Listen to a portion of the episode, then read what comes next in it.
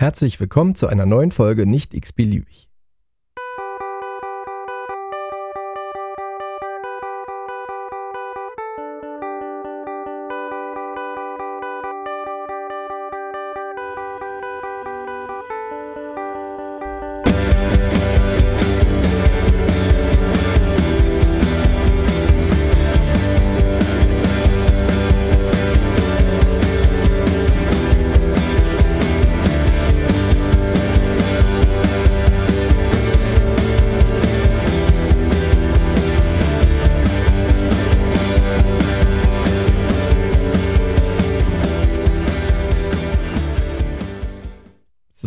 Schön, dass ihr wieder eingeschaltet habt und ähm, einer neuen Folge lauschen möchtet.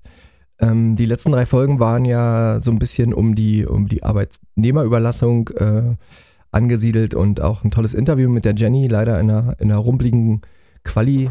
Da werde ich jetzt auf jeden Fall äh, Besserung geloben und ähm, mein, mein Equipment vorher checken und auch sowas nicht mehr nach, nach 16 Stunden Bereitschaftsdienst äh, äh, machen oder zumindest äh, mich auf jeden Fall besser vorbereiten und mein Equipment vorher wenigstens einmal durchchecken.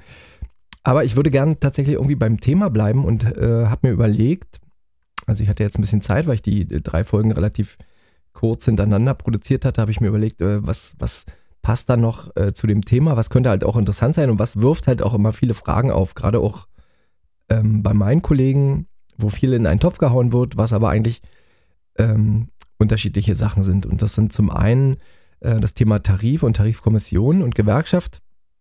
Das ist das zweite Thema, äh, wo ich halt auch einen spannenden äh, Gesprächspartner äh, gewinnen konnte, äh, mit dem es hier eine Einzelfolge geben wird. Und vorbereitend darauf äh, werde ich halt diese Folge heute machen und werde mich halt so ein bisschen mit den Be Bewerk Gewerkschaften befassen. Ähm, und vielleicht auch mal so den Unterschied zwischen, zwischen der Gewerkschaft, dem Betriebsrat tatsächlich so in einzelnen Unternehmen, sobald er, also soweit er dann gewählt wurde, und halt auch der Tarifkommission versuchen zu erklären. So, dazu müsste man erstmal äh, wissen, was macht eine Gewerkschaft eigentlich. Ne? Also eine Gewerkschaft ist eine Vereinigung von Arbeitnehmern und Arbeitnehmerinnen und ist äh, sozusagen die Interessenvertretung der einzelnen Angestellten ähm, die Gewerkschaft verhandelt mit dem Arbeitgeber, zum Beispiel über Lohn, über Urlaub, über Pausen, auch über Fortbildung.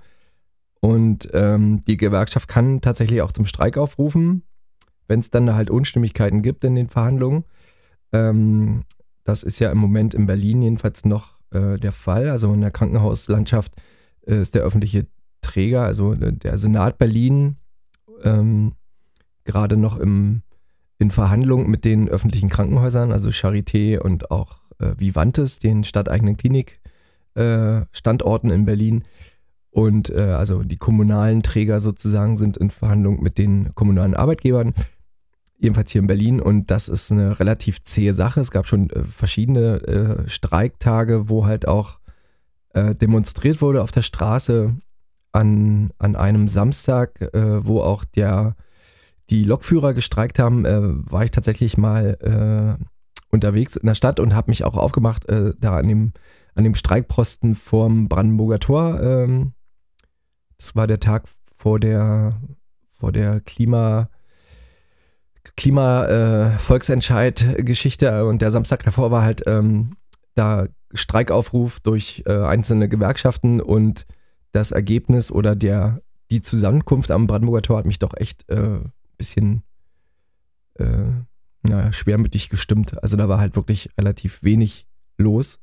Ja, es waren vereinzelt äh, Lokführer, Be Berliner Stadtreinigung war äh, vorhanden und äh, halt auch teilweise Kliniken Berlin, also Charité und Vivantes, aber nicht in der Vielzahl, in der ich es hätte tatsächlich erwartet und in der man halt hätte auch was machen können. Aber dazu kommen wir vielleicht später nochmal. Also die Gewerkschaft kann halt auch zu Streik aufrufen. Und die Gewerkschaft berät die Mitarbeiter und vermittelt halt auch Rechtsanwälte, Rechtsanwälte bei, bei Rechtsansprüchen oder bei Rechtsbrüchen oder bei, bei Klagen durch den Arbeitgeber. Ähm, kann der Mitarbeiter, sobald, also so wer, sofern er in der Gewerkschaft ist, sich halt auch da Rechtsanspruch sichern und ist halt auch äh, rechtlich auf jeden Fall auch äh, abgesichert, also rechtsschutzversichert über, den, über die jeweilige Gewerkschaft. Ähm, dann war glaube, so um die 2000 rum haben sich halt viele Gewerkschaften in Deutschland äh, zusammengeschlossen Und im Moment äh, sind es so ungefähr roundabout äh, 6 Millionen Mitglieder, die die einzelnen Gewerkschaften in Deutschland haben. Und da kann ich ganz klar sagen, ähm, da sind wir im europäischen unteren Drittel, was die Organisation in Gewerkschaften angeht. Da gibt es Länder, wo sich das dramatisch nach oben entwickelt hat. Also Länder wie Schweden, Finnland, Dänemark, die haben eine Organisationsquote von fast 80 Prozent. Ne? Und das sind halt, also ich sage jetzt mal, Schweden ist halt auch ein äh, großes äh, Produktionsland in Deutschland. Die haben auch große Werke und große, äh, ja, große Gewerkschaftsbünde und sind mit fast 80 Prozent doch richtig, richtig stark vertreten. Ähm, Im Gegensatz zu Belgien, Norwegen, die nur noch 55 bis 60 Prozent, aber immer noch steigende Zuwachsende, Zuwachse in den Gewerkschaften verzeichnen. Ähm, anders ist es Irland, Österreich, Italien, bei denen sind so 30 bis 40 Prozent, die jetzt da gewerkschaftlich organisiert sind und die Zahlen sind eher stark fallend. Und im unteren Drittel sind dann United Kingdom, also England, ähm, Deutschland und halt auf, auf die, äh, auf die, auf den globalen Globus gesehen, äh, halt auch Japan, so mit 30 bis 20 Prozent äh, Gewerkschaftsmitglieder der Arbeitnehmer. Und das ist tatsächlich, glaube ich, äh, eins unserer größten Probleme hier in Deutschland. Da kann ich ähm, tatsächlich mal kurz auf die Historie eingehen. Also so um, um das 19. oder Anfang des 19. Jahrhunderts begann in Deutschland die industrielle äh, Revolution. Ähm, bis dahin wurde immer alles noch von den Arbeitern äh, in Handarbeit vieles hergestellt in den, in den einzelnen Werken. Und nun übernahmen halt auch Maschinen diese Aufgaben. Und äh, das hat zwar für den, für den Standort Deutschland damals einen großen wirtschaftlichen Sprung nach vorne bedeutet, aber bedeutete halt auch für die einfachen Fabrikarbeiter ähm, sehr schlechte Arbeitsbedingungen. Maßnahmen zum Schutz der Arbeiter gab es nicht. Unfälle waren an der Tagesordnung und wer nicht arbeiten konnte, erhielt auch keinen Lohn. Ähm, also viele Arbeiterfamilien lebten in heruntergekommenen Wohngegenden. Ähm, kennt man hier in Berlin noch die klassischen Arbeiterbezirke in Berlin, waren so Wedding, Prenzlauer Berg und Friedrichshain, also die ganzen hippen Stadtbezirke, die jetzt halt äh, tolle, ausgebaute Altbauwohnungen zu unbezahlbaren Preisen anbieten, ähm, waren in der im Be Beginn oder Anfang des 19. Jahrhunderts halt noch klassische Arbeiterwohnungen und Arbeiter, ja, wie soll man sagen, also da, da war es zum Beispiel so, heute Heute würde man für, für eine obere Wohnung in einem, in einem fünfgeschossigen Altbau ähm, das meiste Geld bezahlen. Äh, damals hat halt oben der Pöbel gewohnt. Ne? Also unten waren halt wirklich die, die äh, angesehenen Leute haben unten gewohnt oder der Chef einer, einer Firma oder einer Brigade.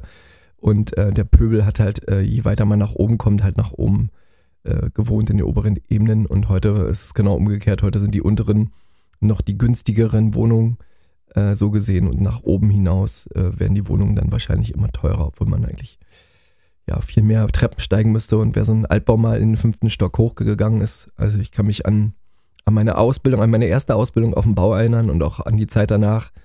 Wir haben in den 90ern viele Altbau, Altbauwohnungen saniert und ähm, teilweise halt auch noch richtig oldschool saniert, äh, mit, mit viel Beton, mit viel Zement und äh, also viele Tonnen habe ich äh, in fünften Stöcke getragen. Also das äh, würde ich jetzt nicht mehr machen wollen. Also ich wohne Parterre, das äh, reicht mir tatsächlich.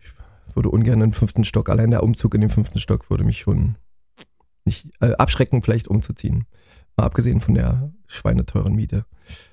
So, aber die äh, Missstände veranlassten damals die Beschäftigten, sich zusammenzuschließen und um 1830 gründete sich die erste Arbeiterorganisation äh, mit dem Ziel äh, zur Selbsthilfe.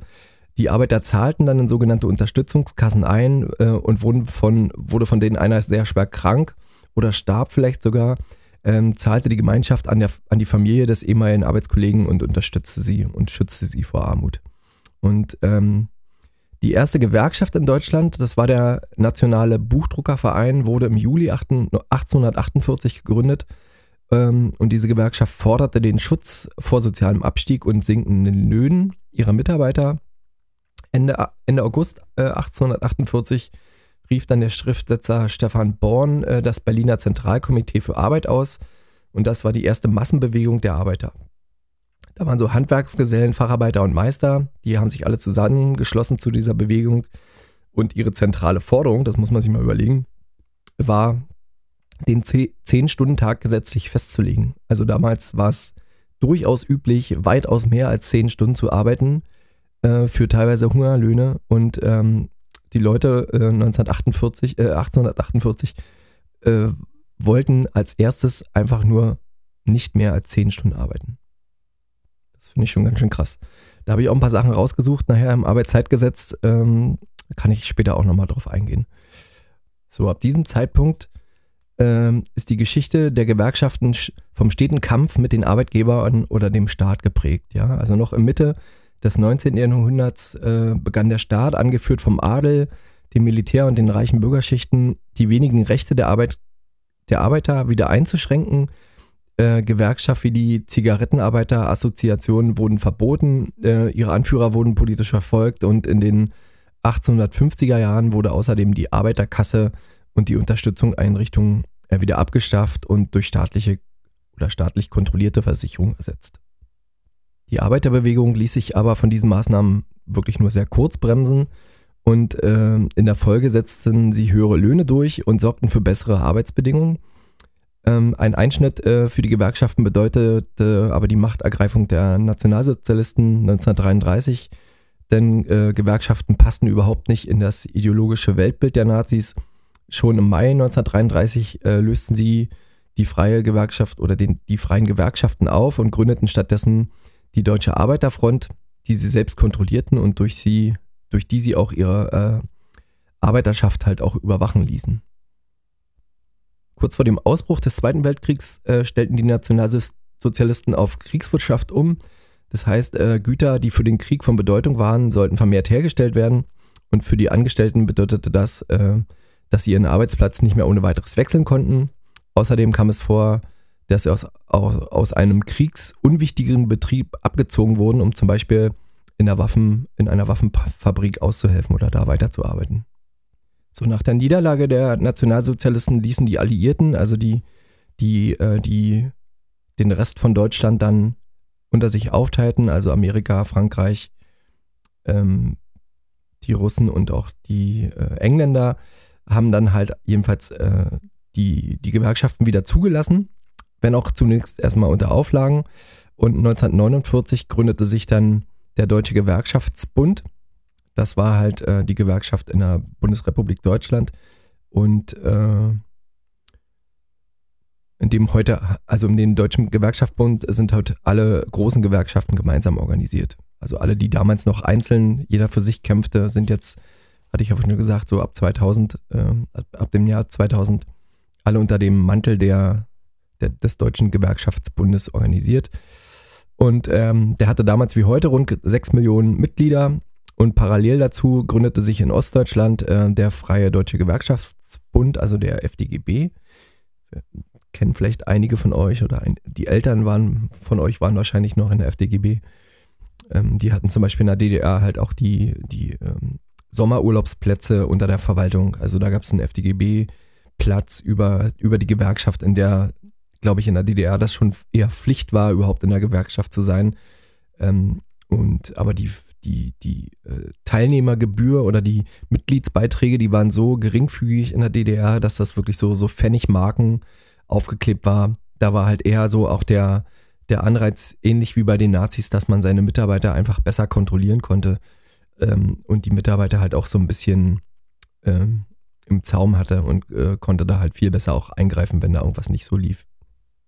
Da habe ich auch noch was ganz Gutes äh, dazu gefunden. Also im Gegensatz zum DGB äh, hatte der FDGB nicht die Absicht, Interessen gegen die Arbeitgeber durchzusetzen, sondern akzeptierte das sozialistische System der DDR äh, und ihre, seine hauptamtliche Funktionäre, äh, die waren halt in den Leistungen, äh, in den Leitungen der Prä Betriebe halt präsent gewesen und ihre Aufgaben standen nicht, die Politik ähm, der SED zu popularisieren oder äh, bestand darin, Entschuldigung, äh, ihre Aufgabe bestand darin, die Politik der SED zu popularisieren und bei den Beschäftigten halt auch durchzusetzen. Ja, also das, das wäre heute tatsächlich ja überhaupt gar nicht mehr denkbar und überhaupt nicht möglich. So, nach der Wiedervereinigung äh, fusionierten viele Gewerkschaften. den größten Zusammenschluss, hatte ich vorhin schon erwähnt, gab es dann im Jahr 2001 ähm, fünf Gewerkschaften, darunter die Deutsche Angestelltengewerkschaft, die Deutsche Postgewerkschaft, die Gewerkschaft Handel, Banken und Versicherung, äh, die IG Medien sowie die Gewerkschaft Öffentlicher Dienst, Transport und Verkehr, also der ÜTV. Den kennt ja so einer, einer oder andere auch aus dem Krankenhauswesen äh, in Deutschland. Ähm, die bildeten die Vereinigte Dienstleistungsgewerkschaft Verdi. Ähm, die mehr als 1000 Berufe mussten dann auf 13 verschiedene Fachbereiche verteilt werden. Und damals löste Verdi halt die EG Metall als größte deutsche Einzelgewerkschaft ab. Aber in den Folgejahren verlor Verdi jährlich zahlreiche Anhänger. Ja, gestartet sind sie mit 2,8 Millionen Mitgliedern. Ähm, und im, zweit, im Jahr 2015 äh, war die Gewerkschaft ja nur noch Sprachrohr für knapp 2 Millionen Beschäftigte. Äh, und die IG Metall äh, war dann schon wieder mit mehr Mitgliedern präsent. Also die IG Metall war dann mit 2,2 Millionen wieder die Nummer 1 äh, der Großgewerkschaften in Deutschland. So, der Mitgliederschwund, den die Gewerkschaften in Deutschland in den vergangenen Jahren verzeichnen mussten, ist insofern problematisch, als dass mit fehlender du Durchschlagskraft ähm, der Gewerkschaften auch die Tarifbindung abnimmt. Die Folge ist ein ähm, stärkeres Eingreifen des Staates in die Tarifautonomie und Belange einzelner Branchen können aber besser von den jeweiligen Gewerkschaften vertreten werden. Ja, also außerdem droht beim Wegfall eines funktionierenden Tarifsystems und einer steigenden Verantwortung ähm, des Staates halt auch ein Reformstau. Also umgesetzt wäre das, wenn ihr bei einem Arbeitgeber arbeitet, der halt, ähm, der halt, äh, wo, wo die Mitarbeiter überhaupt nicht irgendwie organisiert in der Gewerkschaft wären, äh, hätte der Arbeitgeber halt auch überhaupt gar keinen An, Anlass, äh, mit euch Tarifverhandlungen zu betreiben. Ja, also ich, äh, in dem Unternehmen, in dem ich jetzt arbeite, bin ich jetzt seit 15 Jahren und ich glaube, Tarifverhandlungen, ich bin, jetzt muss ich kurz überlegen, ich glaube, ich bin 2009 oder 2010 in äh, die Gewerkschaft Verdi eingetreten und ähm, erst 2012, jetzt muss ich kurz überlegen, vielleicht auch schon 2010 haben wir die ersten Verhandlungen überhaupt mit dem Arbeitgeber geführt. Da wurden dann, und da komme ich nochmal eingangs zu dem Thema Tarifkommission, also die die Mitglieder der Gewerkschaft äh, wählen sozusagen in regelmäßigen Abständen eine Tarifkommission, die in, äh, in den Tarifsitzungen sozusagen mit dem Arbeitgeber verhandeln. Ja, ist vertraglich festgehalten, äh, gesetzlich festgehalten, wie viele Leute mitmachen dürfen oder wie viele Leute mitmachen müssen in, in so einer Tarifkommission. Und ähm, das kann man sich tatsächlich so vorstellen, dass dort vorher abgesprochen wird, also die Mitglieder, die Gewerkschaftsmitglieder äh, unterhalten sich und äh, stimmen darüber ab, was die Forderungen sind. Also da sammelt man so Monate, manchmal Jahre, je nachdem, wie, wie lang so, eine, so ein Tarif auch hält. Ja, also in der Regel sind die eigentlich auf zwölf Monate getimt, aber weil es halt so ein hoher Aufwand ist, so einen Tarifabschluss äh, auch unter Dach und Fach zu bringen, macht man meistens Tarifabschlüsse von 24 Monaten manchmal, manchmal auch ganz kryptische Zahlen, je nachdem, wann, wann abgeschlossen wurde oder ob zwischendurch halt auch mal ein Streik stattfand. Aber bei uns war der so in den letzten Jahren immer äh, 24 Monate, hatte der Stand, der Tarifabschluss und da hat man sich dann halt so sechs Monate vorher hingesetzt und hat eine Mitarbeiterbefragung oder eine Teil, äh, eine Mitgliederbefragung durchgeführt ähm, durchs ganze Haus, also durch die ganze Bandbreite. Also es sind ja bei uns im Krankenhaus halt nicht nur Pflegekräfte, äh, es sind halt auch sehr viele Therapeuten. Ähm, und man muss dazu sagen, dass der, die Tarifgemeinschaft Verdi halt nur für den nichtärztlichen Dienst verhandelt. Also die Ärzte sind halt da noch ganz anders organisiert. Die sind über den Marburger Bund ähm, sozusagen Pflicht, Pflichtmitglieder im Marburger Bund. Bei, bei Approbation werden die da eigentlich automatisch Mitglied und äh, werden halt auch von dem Marburger Bund äh, jederzeit vertreten und haben somit eine viel, viel höhere ähm, Organisation, also einen Organisationsgrad in der Gewerkschaft, in ihrer eigenen Gewerkschaft. Und das geht halt in der Pflege irgendwie gerade gar nicht. Also wenn man die Zahlen so sich anguckt, ist es eher so, dass die Mitarbeiter halt ähm, immer weniger werden, von den Gewerkschaften ähm, ja, enttäuscht sind, kann man sagen. Also die Gewerkschaften äh, immer den so den schlechten Ruf haben, dass sie halt so klüngeln mit dem Arbeitgeber und dass die Sachen vorher abgesprochen sind. Und ähm, das ist das, was ich immer reflektiert kriege von den anderen Mitgliedern. Ähm, wir haben auch nach den, ich glaube, in den letzten zwei oder vier Jahren, auch jetzt vor, vor der Pandemie, äh, eine große Austrittswelle gehabt. Ähm, so gefühlt, jedenfalls von Leuten, die ich kenne. Und äh, unser Organisationsgrad liegt so, glaube bei 12 Prozent, wenn überhaupt noch. Das ist schon recht wenig, wenn man das mal so sieht. Und ähm, aber diese Tarifkommission verhandelt dann mit dem Arbeitgeber. Und ähm, in der Regel ist das so, dass, dass, der, dass die Tarifkommission einen Vorschlag macht, der Arbeitgeber darauf eingeht oder nicht. Oder der Arbeitgeber einen Gegenvorschlag macht und die Tarifkommission sich zurückzieht und dann äh, sich bespricht und eventuell diesen Antrag annimmt oder diesen Vorschlag annimmt vom Arbeitgeber oder ihn halt ausschlägt. Und ähm, das Ganze kann halt dann dazu führen, dass es dann halt auch zu zu Streiks kommt. Aber was, was ich halt oft höre von Kollegen, nicht nur bei uns im Haus, dass man einfach, also in der Berliner Krankenhausbewegung war es ja so, dass man dann halt auch für bessere Arbeitsbedingungen gestreikt hat, nicht mal für Geld. Also da war es ja äh, wirklich so dramatisch, äh, auch vor der Pandemie, dass, dass die Leute halt wirklich so verzweifelt waren, dass sie gesagt haben, nee, wir brauchen nicht mehr Geld, sondern wir brauchen einfach mehr, mehr Arbeiter und eine bessere Personalstruktur und eine bessere Personalbindung. Ähm, und äh, das können wir jetzt hier mit Geld alleine nicht reichen, mittlerweile äh, nicht erreichen. Und mittlerweile ist es aber wieder so, dass, dass jetzt schon eher äh, wieder mehr Geld gefordert wird, weil die äh, personelle Besetzung jetzt eigentlich klar geregelt ist in den Krankenhäusern. Und gerade weil es halt so schwierig ist, das alles auch zu verstehen und gerade diese, diese Tarifrecht-Geschichten, äh, also da muss man so viele Gesetzestexte lesen und verstehen können, weil wenn man das nicht kann, der Arbeitgeber einen ja, ich will es jetzt mal nicht ganz böse ausdrücken, aber jederzeit über den Tisch ziehen kann. Also der Arbeitgeber kann dir jederzeit irgendwas auf, äh, auflegen oder vorschlagen und du sagst, ja, das, ich habe zwar keine Ahnung, aber es hört sich erstmal gut an. Und dabei gibt es aber halt irgendeinen Passus in der Klausel, ähm, der dir halt negativ ausgelegt werden kann oder du dadurch halt überhaupt keinen Vorteil und so eine Tarif, so ein Tarifabschluss soll ja im Endeffekt halt schon auch für den Arbeitnehmer immer einen Vorteil bedeuten. Das heißt, entweder bessere Arbeitsbedingungen oder halt auch mehr Lohn oder eine tariflich angepasste Lohnsteigerung, im besten Fall halt auch noch der, ähm, der Inflation angepasst, was im Moment bei der Inflation der letzten zwei Jahre äh, fast nicht möglich ist und wir einen Reallohnverlust haben, der so utopisch ist, dass, glaube ich, keine, keine Tariferhöhung und kein Abschluss, den ich in den letzten Wochen, Monaten in den Medien vernommen habe, äh, wirklich das widerspielt, was wir wirklich an Reallohnverlust erlitten haben in den letzten Monaten. Und äh, also durch die Inflation, durch den Ukraine-Krieg oder auch schon vor dem Ukraine-Krieg ging das ja halt auch schon los.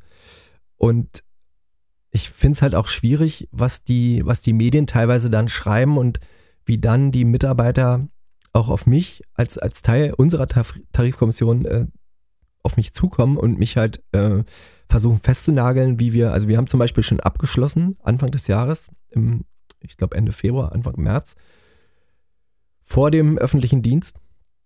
Äh, und ähm, ich habe dafür gestimmt, so wie wir abschließen. Ich werde jetzt hier nicht sagen, wie wir abgeschlossen haben, weil je nachdem, wie der ÖTV oder der, der öffentliche Dienst halt hier in Berlin ab, abschließt, ähm, kann man dann sagen, okay, wir haben jetzt wirklich schlecht abgeschlossen oder wir haben gut abgeschlossen, aber ähm, da würde ich mich jetzt halt gar nicht so weit aus dem Fenster lehnen und das hier jetzt hier äh, preistun, weil ich kann damit ganz gut leben. Also das, das ist jetzt mein, also natürlich gibt es Kollegen bei uns, die, die, die mehr verdienen wollen, die mehr verdienen sollten, auch in ihren Augen. Äh, vielleicht ist es so, vielleicht auch nicht, das kann ich für jeden Einzelnen nicht einschätzen.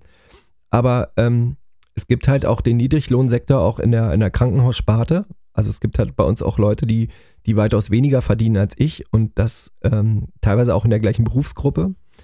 Ähm, das liegt einfach daran, dass wir jedenfalls in unserem Tarifvertrag ähm, Altersstufen haben und äh, wir nach ähm, Erfahrung oder Erfahrungsstufen würde ich die eher nennen, wir nach Erfahrung bezahlt werden und äh, die höchste Erfahrungsstufe erreicht man erst mit dem 15. Jahr der Zugehörigkeit in dem Beruf. Das ist nicht unbedingt in, an das Haus gekoppelt, sondern eher in dem Beruf. Wenn ich schon zehn Jahre in einem anderen Haus gearbeitet habe, brauche ich nur noch fünf Jahre in unserem Haus, um die höchste Stufe erreicht zu haben. Aber in den unteren Stufen, was die Berufsanfänger sind, ähm, hat jetzt unser äh, Ergebnis, unser Abschluss halt einen ordentlichen Sprung nach oben gemacht. Ja, also wenn ich das jetzt mal in Prozente ausdrücke, äh, fast das, äh, naja, nicht ganz das Doppelte von dem, was es in der höchsten Erfahrungsstufe ausmachen würde. Und das äh, ist halt wirklich zu, zum Unmut einiger Kollegen äh, dann negativ vorgebracht worden, dass sie halt nur eine geringe Erhöhung bekommen haben und die jungen Kollegen ähm, halt so eine hohe Erhöhung oder auch die, die Kollegen, die im, im Niedriglohnsektor als, als Pflegehelfer, als äh, Lagerungspfleger, jetzt zum Beispiel bei mir Mope oder ja, keine Ahnung, Therapeuten, die halt auch wesentlich weniger verdienen, für die würde halt dieser Gehaltssprung halt wesentlich mehr bedeuten. Aber was ich eigentlich sagen wollte, ist, ähm, dass die Leute, die halt in, an diesen Tarifkommissionen und an diesen Tarifgesprächen mit dem Arbeitgeber teilnehmen, ähm, die müssen halt auch schon gewisse Schulungen absolviert haben. Also deswegen ist das jedenfalls bei uns und ich glaube, dass das in vielen Betrieben der Fall ist. Ähm, viele Mitglieder des Betriebsrates und jetzt kommt der dritte Part in die, in die Gesprächsrunde. Also viele Teile des Betriebsrats sind auch Teile der Tarifkommission und sind halt auch Teil der Gewerkschaft. Ja, das kann man mal so verallgemeinert sagen, weil die halt auch die, die wirklichen Fortbildung haben, die juristischen Fortbildungen, Fortbildung in verschiedene Rechtsgrundlagen, äh, Tarifrecht zum Beispiel, oder sich halt auch ähm, absichern können in, in Form von Beihilfen, die jetzt damit äh, zuhören, die einen auch beraten, ähm, rechtliche Berater, die dann dabei sitzen. Äh, wenn man das nicht hätte, wäre das halt, könnte das halt auch zum Negativen enden für den, für den Arbeitnehmer. Deswegen hat man meistens immer die Schnittstelle, dass Betriebsratsmitglieder, Gewerkschaftsmitglieder und Mitglieder Tarifkommission in einer Person dort sitzen. Ähm, da habe ich aber festgestellt, dass in den, in den einzelnen Bereichen bei uns die Leute das immer sehr vermischen und sagen, ja, Person XY, äh, kann der Betriebsrat da nicht mal was machen? Nee, weil der, der, die Person XY ist in dem Fall nicht als Betriebsratmitglied äh, an dieser Verhandlung, sondern als Gewerkschaftsmitglied und Mitglied der Tarifkommission. Und das muss man tatsächlich mal auseinanderklamüsern, weil das sind äh, verschiedene Paar Schuhe. Und eine Betriebsratarbeit hat nicht unbedingt was ähm, mit Gewerkschaftsarbeit und mit Tarifkommission zu tun. Nur weil die in ein und derselben Person vereint dort sitzen, ähm, kann man das nicht immer alles über einen Kamm scheren. Und das äh, ist relativ schwierig. Und das muss sich aber jeder mal überlegen, der da auch rausgeht und äh, solche platten Parolen raushaut dass das halt ähm, nicht der Fall ist und was, was das auch mit den Menschen macht, die dann da halt auch so angegangen werden. Also das und, und jeder, der darüber rummeckert, tatsächlich, ähm, also das Erste, was ich den frage, bist du Mitglied in der Gewerkschaft? Und dann sagen die meisten tatsächlich nein. Dann sage ich, siehst du. Und da hört jetzt unsere Diskussion hier auf, weil du hast, also jeder, jeder hat das Recht, in einer Gewerkschaft mitzubestimmen, und in einer Tarifkommission zu sitzen und dort mitzubestimmen. Und äh, jeder hat auch das Recht, also ich hatte auch schon Kollegen, die in der Tarifkommission gesessen haben und das abgelehnt haben. Das ist auch ihr gutes Recht. Konnte ich teilweise auch verstehen. Ich habe mich da aber äh, der Mehrheit gebeugt und gesagt, okay, ich bin, äh, ich bin da jetzt mal ähm, ganz offen und äh, finde das halt vielleicht nicht okay, aber es reicht halt auch nicht, um da äh, immer komplett stunk zu machen. Also das ist immer die Konsequenz. Was macht man, wenn man mit einem Angebot nicht zufrieden ist? Man geht auf die Barrikaden, man geht raus auf die Straße, man streikt. So, das kann man machen, wenn man äh, dann, wenn man das Recht dazu hat. Ja, das ist tariflich halt auch geregelt. Wer darf wann streiken? Wann ist eine Friedenspflicht? Wann darf nicht gestreikt werden? War jetzt vor Ostern. Die äh, Lokführer durften nicht streiken. Ähm, ich hoffe, die streiken nicht nächste Woche. Ich habe nächste Woche eine Bahnfahrt, die ich auch gebucht habe äh, wo ich halt wirklich äh, ein bisschen weiter wegfahre und auch äh, viel Geld bezahlt für diese Bahnfahrt. Ich hoffe, dass nächste Woche, naja, wenn die Folge ausgestrahlt wird, ist die Bahnfahrt schon erledigt, aber ich hoffe, dass ich danach da angekommen bin, wo ich hinfahre. Aber wenn das nicht so ist, habe ich da auch viel Verständnis, weil die Leute streiken halt für ihr gutes Recht. Dann muss ich mir was anderes überlegen, wie ich da hinkomme. Ähm, was aber total schade ist, aber was wirklich jedem sein Recht ist. Jedem Arbeitnehmer ähm, steht es frei, in die Gewerkschaft einzutreten und auch zu streiken.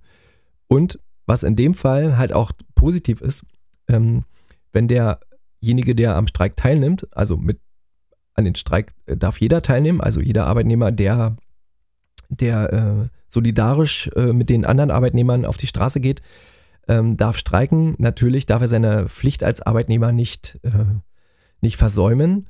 Und als Gewerkschaftsmitglied ist man da sozusagen äh, freigestellt und raus und darf auch streiken und muss nicht zur Arbeit, sondern bekommt halt diesen Tag auch bezahlt, allerdings nicht über den Arbeitgeber, sondern über die Gewerkschaft und dann aber auch nur, ähm, ich glaube, nur 58 oder 60 Prozent seines Arbeitsbruttos für den Arbeitstag. Ähm, aber der Nicht-Gewerkschaftsmitglied Streikende, der würde halt nichts bekommen. Oder der geht halt an seinem freien Tag mit Streiken. Das äh, steht ihm frei und das kann jeder machen. Und wenn der Streik am Wochenende ist, ähm, ist das sowieso vielleicht nicht ganz so schlimm für den einen oder anderen. Aber das sollte halt auch jeder wissen, dass jeder mit Streiken gehen darf, auch wenn er kein Gewerkschaftsmitglied ist. Ähm, ja. Also ich habe äh, tatsächlich in meinen jetzt vielleicht äh, zehn, zehn, zwölf Jahren äh, Mitglied in der, in der Gewerkschaft Verdi äh, schon einige dazu bekommen, auch mit in die Gewerkschaft einzutreten. Ähm, weil ich aber auch relativ offen damit umgehen kann und auch relativ offen mit der Kritik umgehen kann. Ich bin sicherlich auch nicht mit allem zufrieden, was, was äh, da passiert oder wie wir vertreten werden. Ähm, aber ich finde es wichtig, dass es überhaupt jemand macht. Und das äh, ist, glaube ich, der Grundgedanke auch damals gewesen äh, bei den Leuten, dass es halt, wenn, wenn alle sich nur hinstellen und sagen, nee, wir machen nichts und wir lassen uns hier alles gefallen, ähm, dann wird sich halt nie was ändern und nur hinstellen und meckern, so wie es ja jetzt, glaube ich, ähm, das Größte ist, was jetzt alle machen können, sich hinstellen und einfach nur meckern, alle meckern und sagen, nee, das geht nicht und das geht nicht. Aber was ändern kann man halt nur, wenn man wirklich auch mal sich zusammenschließt und was ändern möchte. Aber da sehe ich tatsächlich in der Pflege super schwarz. Also das ist halt wirklich ähm, über die Jahre entwickelt und vielleicht auch nicht nur in der Pflege, das wird auf dem Bau genauso sein. Also da wird halt durch den, durch diese Hartz-IV-Reform um, um 2000 ich weiß gar nicht, wann die angefangen haben, auch 2000, als unter damalig äh, Bundeskanzler Schröder und Peter Harz halt so Gesetze entwickelt wurden, wo, wo halt ähm, Selbstständigkeiten gefördert wurden, Ich-AGs gefördert wurden über we wenige Jahre. Wenn diese Generation der, der, äh, der wirklich, also auch hier diese Hartz ganzen Hartz-IV-Niveau, diese 450-Euro-Jobber, die dazugekommen sind, wenn das irgendwann mal, das ist nur eine Prophezeiung von mir, wenn die irgendwann mal ins äh, rentenfähige Alter kommen, wird uns das halt noch richtig auf die Füße fallen. Also der demografische Wandel, der ist drastisch, also der geht drastisch nach oben. Es werden drastisch mehr Alte äh, als Junge da sein in Deutschland. Wir werden ein Riesenversorgungsproblem, also noch viel schlimmer als es jetzt schon ist, in der Pflege bekommen, dass wir diese Menschen gar nicht äh, in die Versorgung kriegen, also in die, in die, äh, nicht mal in die ambulante Versorgung, sondern dass es halt eher wieder irgendwie in die häusliche Versorgung durch Angehörige kommen wird oder kommen muss, weil, weil das anders gar nicht möglich ist, weil gar nicht genug Pflegeheime ähm, da sind und selbst wenn genug Pflegeheime da sind, nicht mal genug Pflegekräfte da sind, um die Pflegeheime irgendwie an ansatzweise gut zu besetzen. Auch durch ausländische Mitarbeiter oder egal ob Deutschland oder europaweit oder weltweit, äh, wird man das nicht auffangen können. Und ähm, das Schlimmste ist, dass da auch die Sozialkassen darunter halt drastisch leiden werden, weil diese Leute einfach die letzten 10, 20 Jahre nichts oder fast gar nichts eingezahlt haben in ihre gesetzliche Rentenkasse oder in die private Rentenkasse. Da ist halt, glaube ich, ein Riesenloch, was da entstehen wird, äh, was dann durch Ausgleichszahlungen, Sozialleistungen durch den Staat äh, abgegolten werden müssen. Das ist uns, glaube ich, jetzt noch gar nicht bewusst. Also das ist nur, das ist nur, wie gesagt, meine Auffassung. Ich habe da jetzt keine, keine Statistiken dazu parat, ähm, aber das ist das, was ich so höre, äh, auch aus meinem unmittelbaren Bekannten- und Freundeskreis, da ist halt, wenn da nicht irgendwie durch Glück und durch Zufall irgendwie mal eine Immobilie mit im Spiel gewesen ist, die vielleicht da schon 500, 600 Euro Miete spart dann zur Rente ähm, oder mittlerweile sogar schon über 1000 Euro Miete spart zur Rente, ähm, dann kann man das vergessen. Also dann wird halt der, die, die, die Grundsicherung greifen und dann äh, werden mehrere Millionen, die äh, eigentlich in Rente gehen, dann von Sozialleistungen leben müssen. Das ist, glaube ich, leider so. Ja, also, aber das bleibt spannend, das Thema. Ähm, es hat sich in Deutschland, das habe ich, glaube ich, mit der Jenny, ähm, der Jenny Kunert auch äh, besprochen in den Folgen davor, ähm, hat sich für die Pflege eine einzelne Gewerkschaft rauskristallisiert, die sich 2019 äh, in Nordrhein-Westfalen gegründet hat, und zwar der Bochumer Bund. Ähm, da habe ich jetzt Kontakt aufgenommen zum Bochumer Bund und habe auch mit dem äh, Bundesvorsitzenden des Bochumer Bunds eine, eine Interview, einen Interviewtermin äh, verabredet. Ähm, mit dem werde ich auch eine Folge machen demnächst. Die wird dann hoffentlich hier im Anschluss oder in zwei Wochen nach dieser Folge kommen. Und äh, mit dem werde ich da auch einige Sachen noch besprechen. Und äh, was ich halt noch auf dem auf dem Radar habe, ähm, wären halt noch so Arbeitszeiten. Damit habe ich mich auch ein bisschen beschäftigt. Der werde ich dann in kommender Zukunft halt auch mal eine Folge machen. Um halt da auch mal Licht ins Dunkel zu bringen, was, was darf der Arbeitgeber mir vorschreiben, äh, was muss ich als Arbeitnehmer auch wirklich äh, hinnehmen, was, was ist dann leider so, gerade im Schichtbetrieb für uns in der Krankenpflege, im, ha Krankenhaus, im Pflegeheim, gibt es da, glaube ich, viele Sachen, die manche Außenstehende gar nicht können oder verstehen können oder wissen. Und da würde ich gerne auch mal zu informieren. Also wenn ihr da Fragen oder Anregungen habt, auch jetzt hier zum Thema Gewerkschaft, ähm, könnt ihr mir gerne schreiben. Die E-Mail äh, ist immer in den Shownotes hinterlegt. Ähm, da könnt ihr gerne darauf zurückgreifen. Könnt auch einfach mal was Nettes schreiben. Ähm, ihr könnt auch einfach mal äh, fünf Sterne geben. gerne auch bei, bei äh, Spotify oder auch bei bei allen anderen Anbietern, also Apple Podcast kann man, glaube ich, auch noch fünf Sterne geben. Äh, bei den anderen weiß ich es gar nicht, ob man da überhaupt sowas machen kann.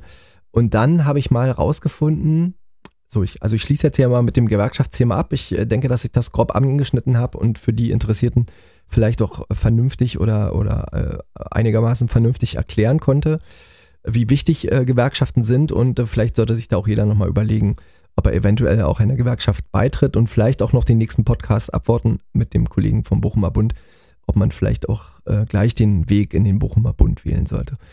Aber äh, was ich noch sagen wollte, ich habe herausgefunden, ähm, dass ich eine relativ kleine Stammhörerschaft äh, in Amerika habe. Äh, man kann bei, bei Spotify sich so die Statistiken angucken, wer hört von wo zu. Ähm, also ich glaube nicht, dass das irgendwie Durchreisende sind, sondern halt irgendwie Leute, die da wohnen, weil das sind halt immer die gleichen Orte, die da angegeben werden.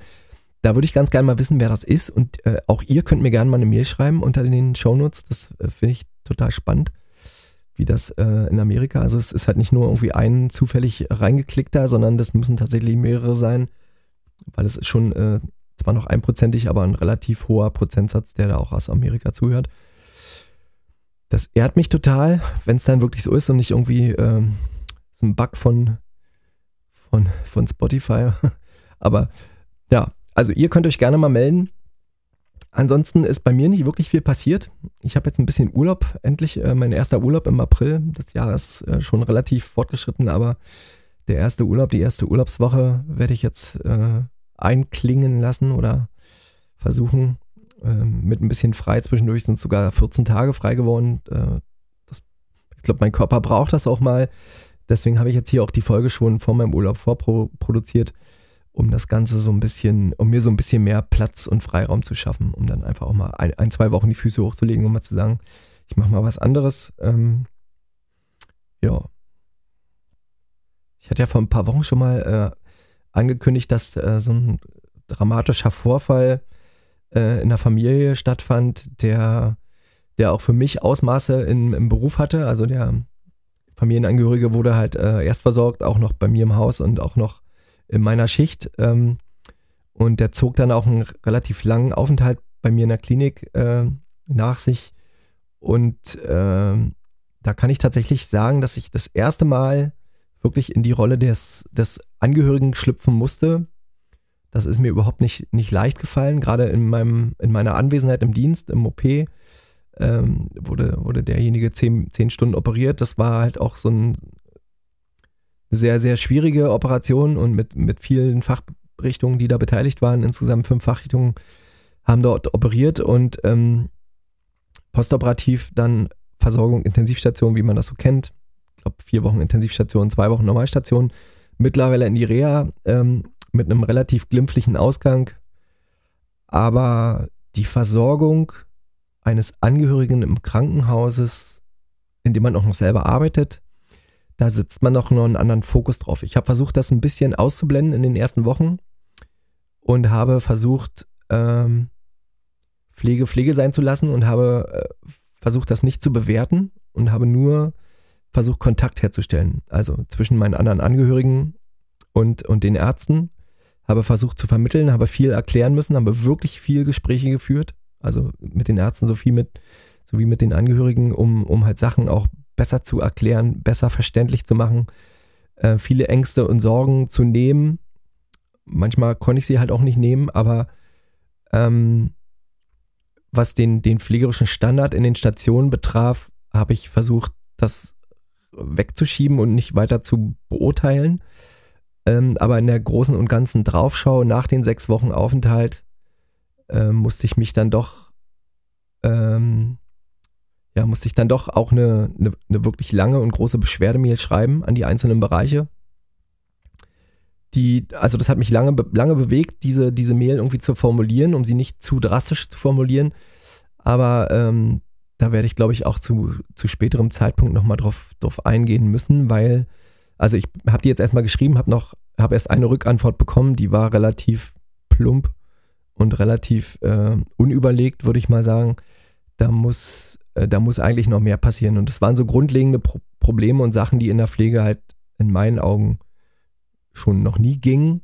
Und wenn man das halt noch bei, bei jemandem, den man kennt oder bei einem Mitarbeiter und dessen Angehörigen und äh, das so durchzieht oder Sachen einfach versäumt und Sachen, Sachen einfach so oldschool macht, weil man dann klassisch sagt, ähm, ja, das haben wir halt immer schon so gemacht, das machen wir halt so. Da gibt es überhaupt keinen, keinen zweiten Weg, keine zweite Meinung. Das kann ich einfach so nicht stehen lassen. Und dafür bin ich einfach zu sehr Pflegekraft, um zu sagen, okay, ich kann hier nicht alles auf die und die auf die Unterbesetzung des Personals schieben, sondern manche Sachen sind auch einfach hausgemacht und äh, müssen halt verändert werden. Egal, ob wir genug Personal sind oder nicht. Also ich kann ja an meiner Einstellung äh, trotzdem arbeiten und kann meine Einstellung trotzdem irgendwie überdenken. Also, und da kann ich auch nur jedem raten, der in der Pflege arbeitet, äh, wenn euch sowas passiert, reflektiert das und sprecht darüber.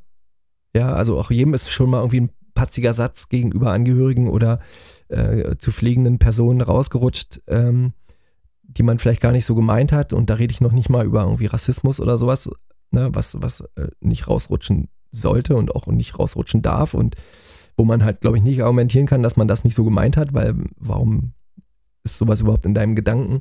Aber ähm, ich meine halt so Sachen, die, die alltäglich sind und ähm, oder die alltäglich nicht gemacht werden, weil sie weil sie nicht gemacht werden, warum auch immer. Ich weiß ja die Hintergründe nicht, mit mir hat bis jetzt auch noch keiner gesprochen. Meine Vorwürfe, die ich in, in die Mail geschrieben habe, äh, waren bis jetzt noch unbeantwortet. Ähm, da bin ich tatsächlich gespannt, ob da noch mal irgendwas kommt. Ähm, und waren in keiner Weise auch persönlich gemeint. Also diese Leute sollten sich halt auch nicht persönlich angesprochen fühlen, sondern das war halt eher so aufs System und, und ähm, hat auch den Hintergrund, dass ich in einem von den beiden Bereichen, den das betraf, halt auch mal dreieinhalb Jahre gearbeitet habe und ähm, ich die Sachen, die ich jetzt da angeprangert habe, schon früher äh, dort bemängelt habe und die auch teilweise ein Grund waren, warum ich da halt äh, nicht mehr arbeite. Äh, ja, das war mh, ein bisschen schwierig und ähm, das hat mich jetzt auch ein paar Tage beschäftigt, wo ich dann halt tatsächlich auch mal äh, Probleme hatte mit, mit dem Durchschlafen, muss ich ehrlich sagen. Das war auch nicht ganz so einfach manchmal, einfach um um drei nachts wach und habe halt überlegt. Und äh, gerade wenn man so den Kopf voll hat, dann grübelt man halt und dann äh, fällt das Einschlafen auch nicht mehr ganz so einfach.